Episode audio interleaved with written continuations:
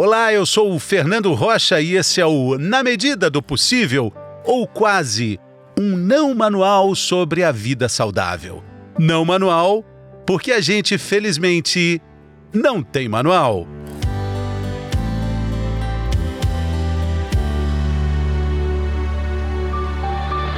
Milor Fernandes dizia que o chato é aquela pessoa que, quando a gente pergunta como vai, ela te responde. Quando a gente pergunta como vai, a gente quer ouvir um breve tudo bem, tudo ótimo. É como se a condição de estar bem fosse quase obrigatória para todo mundo.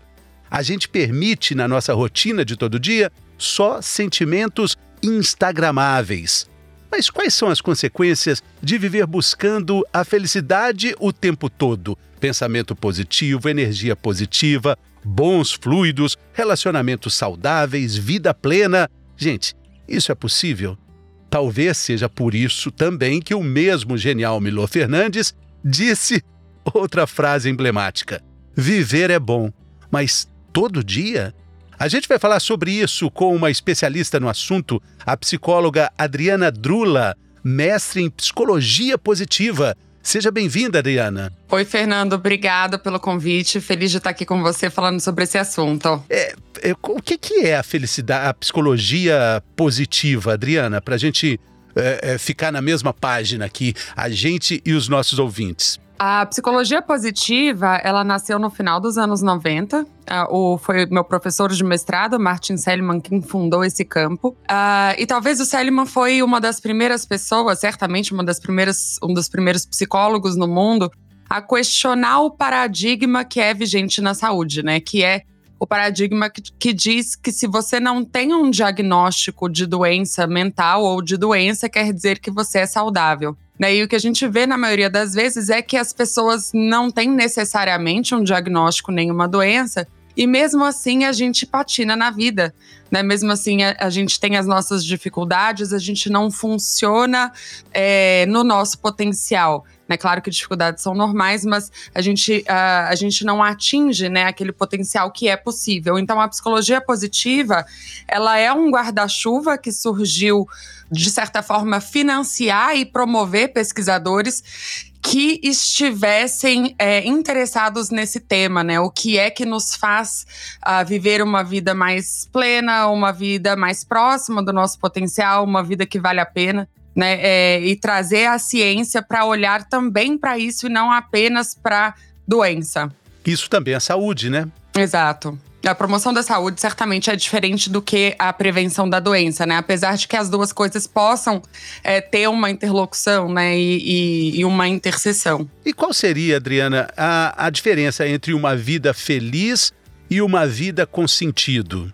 As duas coisas dependem muito de como você define a felicidade, né? Existem milhões de definições diferentes para felicidade na filosofia, na psicologia, depende, meio que depende para quem você pergunta. Né? Mas quando a gente pensa sobre felicidade, por exemplo, como um conjunto de sensações positivas ou aquela sensação de que a vida é boa, né? Ou de que a gente tem sentimentos, é, afetos positivos com maior frequência do que afetos negativos, por exemplo, né? Aí é diferente de uma vida com sentido, né? A vida com sentido ela não. É, para a gente sentir que a vida tem sentido, a gente não necessariamente precisa se sentir bem o tempo todo ou uh, mais bem do que, do que mal, né? Não, não, não quer dizer um equilíbrio do, do afeto. A vida com sentido é uma vida que tem propósito, é uma vida que está alinhada com os nossos valores e que certamente é, coincide né, com uma vida feliz. Muitas vezes a gente vê sentido na vida e por isso é feliz, mas nem sempre.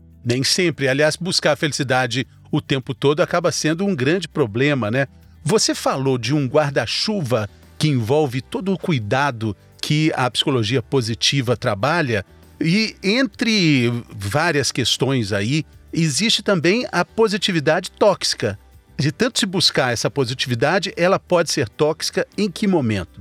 Quando a gente nega o que a gente sente, quando a gente se afasta da, né, dos nossos sentimentos como eles são, da, da nossa experiência íntegra, é quando a gente tem que fingir algo que a gente não é, necessariamente isso não é confortável. Então, seja o que for, né? Esta coisa que a gente persegue, é, seja positividade. Tem pessoas que querem ser aquilo que o outro espera também. Isso, de certa forma, é uma falsidade, né? Que nos leva também à não felicidade. Então, quando a gente é, veste a carapuça de que, ou, ou a gente entende que precisa ser feliz o tempo inteiro e que tem algo de errado quando a gente não é feliz, né? Que tem algo de errado com a gente quando a gente não é feliz, então é quando a gente entra nesse terreno da positividade tóxica, né? Que a busca pelo positivo faz com que a gente sofra. Porque o nosso parâmetro está diferente da nossa realidade, né? Mas aí a gente não entra também nesse paralelo, um paradoxo talvez, entre otimismo, pessimismo e realidade? É, acho que a, a, positividade tóxica ela não tem a ver com otimismo, né? Quando a gente pensa sobre otimismo, a não ser que seja aquele otimismo excessivo e que é pouco realista, mas um otimismo uh, que é bem sustentado na realidade, ele não é necessariamente tóxico, né? Então, por exemplo, eu posso passar por uma situação difícil, vamos dizer que eu perdi o meu emprego, mas eu posso mesmo assim ter a esperança de achar um emprego amanhã, mês que vem, no futuro, ou alguma outra carreira que me faça mais feliz, enfim, esperar o positivo positivo, né, que é, no caso, o otimismo, é bem diferente da positividade tóxica, né? Nesse exemplo, por, é, por exemplo, uh, a positividade tóxica seria eu me convencer de que perder o emprego é bom, né?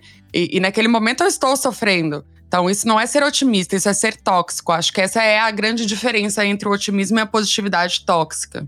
É, nesse exemplo também grande que a psicologia nos oferece, né, no, no hall de exemplos de autossabotagem, quais são as atitudes mais comuns que a gente é, pratica conosco mesmo relacionadas com a positividade tóxica? Acho que uma é a gente uh, esconder o que sente, né? Tentar uh, parecer para o mundo que tá tudo bem quando na verdade não tá, ou às vezes tentar enganar, né? A gente tenta enganar a nós mesmos que a gente tá bem quando a gente não tá. E, e, e quando a gente faz isso, o problema é que a gente deixa de ir atrás daquilo que a gente realmente precisa. Né? Porque se a gente pensar, por exemplo, na função da tristeza, né? A função da tristeza é comunicar para o outro que eu preciso de ajuda. O que acontece quando eu peço ajuda? Bom, se eu tô triste, né, Fernando, e você chega para me ajudar, o que acontece é que talvez eu vá me abrir com você, talvez a gente vá conversar. E a partir dessa conversa eu consigo entender melhor aquilo que está acontecendo comigo. Talvez eu consiga encontrar soluções que eu não via antes. Talvez eu me sinta mais leve, né? Simplesmente pelo fato de saber que você está do meu lado, é, de saber que eu tenho apoio, que eu tenho ajuda, que eu não estou sozinha. Então, a partir do seu apoio, eu consigo me sentir melhor. Então, se eu nunca tivesse estado triste, ou se eu nunca tivesse me dado a chance, por exemplo, de procurar sua ajuda, porque eu estou triste, né? Eu não teria saído melhor dessa situação do que eu entrei.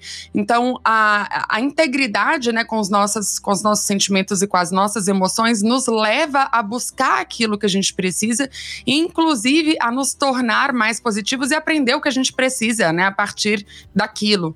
Então, acho que, que essa é uma grande autossabotagem quando a gente pensa em positividade tóxica, porque é isso, quando a gente não se uh, autoriza, né, a, por exemplo, nos sentir tristes ou com raiva ou angustiados, a gente também acaba dando um tiro no pé porque a gente não consegue.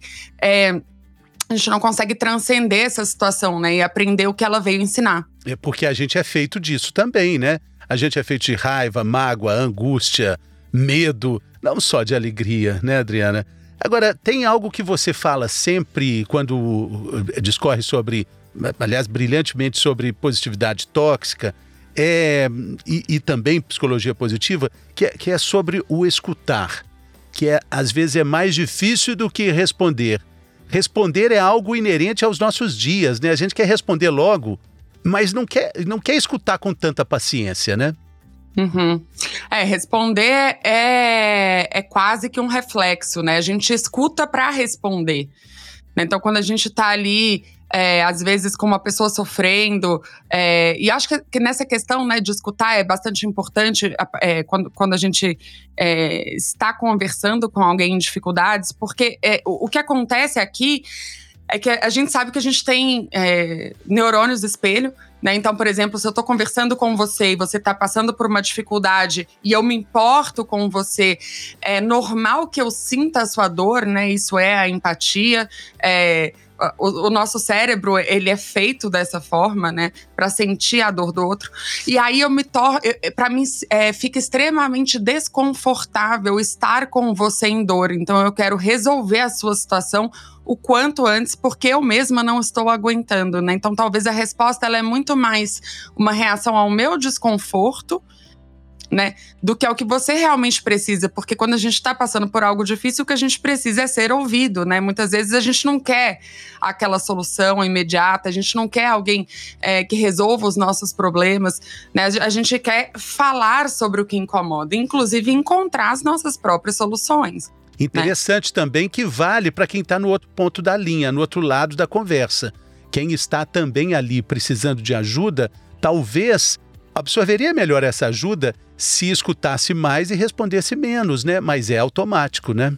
É, acho que a, gente, é, a gente escuta, né, já com essa intenção de responder. Eu acho que quando você é a pessoa que está do outro lado, né, a pessoa que busca ajuda, é, é importante escutar sim, mas principalmente acho que o mais difícil é achar alguém com a disponibilidade de te escutar porque é bastante difícil, até entre amigos, entre parentes, pai e filhos. A gente vê isso o tempo inteiro. As pessoas querem resolver. Né, o nosso problema.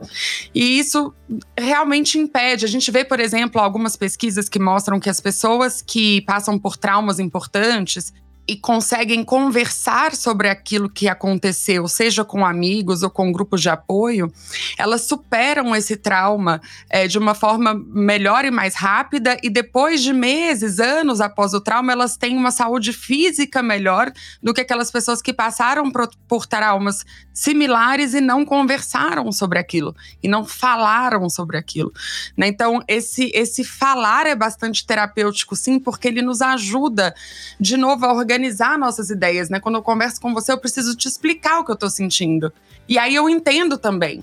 Porque muitas vezes isso dentro da gente fica muito bagunçado, né? E, invariavelmente. Agora, muito é, interessante a gente falar de busca de felicidade, falar é, de algo que a gente precisa para a nossa completude nos dias atuais e entender que a palavra propósito é uma das campeãs de buscas é, nos sites como Google, sites de busca de uma forma geral.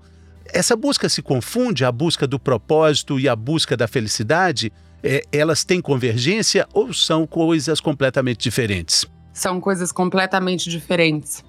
É, se a gente pensar na felicidade como, como, esse sentimento de satisfação, por exemplo, né, esse, esse, sentimento de satisfação com a vida, muitas vezes a gente acaba confundindo, na verdade, duas coisas. Né? Primeiro, a gente acaba confundindo prazer com satisfação. Né? Então, na verdade, a nossa busca diária ela é muito mais pelo prazer do que pela, pela satisfação é, intrínseca, né? Então, se for pensar, é, a gente no piloto automático é, acaba indo atrás de metas como, por exemplo, relevância social, acúmulos de bens materiais, que são metas que a gente sabe pelo menos a ciência demonstra isso muito bem, que não nos trazem satisfação é, com a vida, pelo menos não tem valor intrínseco, né? A gente quer relevância social porque a gente quer outra coisa. No fundo, a gente quer se sentir amado, se sentir pertencente, né? A gente quer é, acumular recursos materiais porque, no fundo, a gente está atrás de segurança, não é o, o, recurso material em si. Então, o que acontece com o nosso cérebro é que ele nos põe nessa marcha constante, muito mesmo assim, sem pensar o que, o que, que a gente está fazendo, porque toda conquista, é, o nosso cérebro nos dá um pouquinho, né, de de, dopamina, um pouquinho de prazer, então a gente fica naquela esteira hedônica, né, que os cientistas chamam, que é que a gente corre, corre, corre, em termos de felicidade a gente não sai do lugar. E nem em termos de satisfação com a vida, e nem em termos de propósito. Né, quando a gente pensa sobre propósito, a gente fala mais sobre aquilo que tem valor intrínseco e não é, um valor secundário, né? O propósito ele tem a ver com passar tempo com quem você ama, aquelas coisas que você quer levar daqui, aquelas coisas que você faz não porque te levam para outro lugar, mas porque tem valor em si. Né? Então, por exemplo, quando as pessoas passam por crises importantes, é comum que elas revejam suas metas e comecem a adotar metas que trazem mais esse senso de satisfação com a vida, de propósito. Por exemplo, decidem trabalhar menos, às vezes fazem uma mudança de carreira para alguma coisa que tem mais significado, né? E isso é diferente do, daquela busca pelo prazer e por mais, né, que, que caracteriza um pouco o nosso piloto automático. O consumo, o ter, né? Agora, Adriana, quais são as suas dicas para as pessoas que perguntam como eu posso encontrar o meu propósito, já que é algo tão individualizado, tão particularizado? As pessoas pensam que, que essa busca. Acho que hoje em dia esse, a, a coisa do propósito se tornou tão comercial, né? Que as pessoas vendem tantas soluções para o pro propósito é, e começam, de certa forma, a, a colocar o propósito no seu marketing pessoal, né? Que parece que é muito difícil a gente conseguir encontrar esse tal propósito. Ele vira um projeto muito grandioso, né?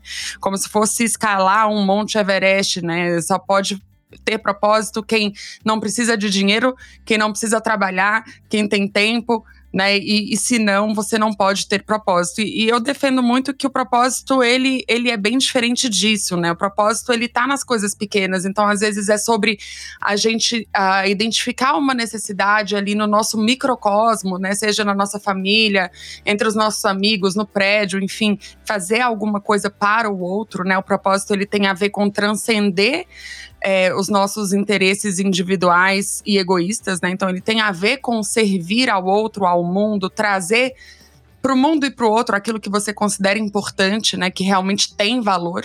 É, é assim que a gente sente que a gente é, é importante que a gente traz é, valor para o mundo, que a nossa existência tem sentido, né? Então tem muito mais a ver com transcender né, é, as nossas necessidades, mas ainda assim colocar no mundo aquilo que a gente considera importante. Interessante. E é bom saber também que não precisa ter apenas um propósito e nenhum para a vida inteira, né?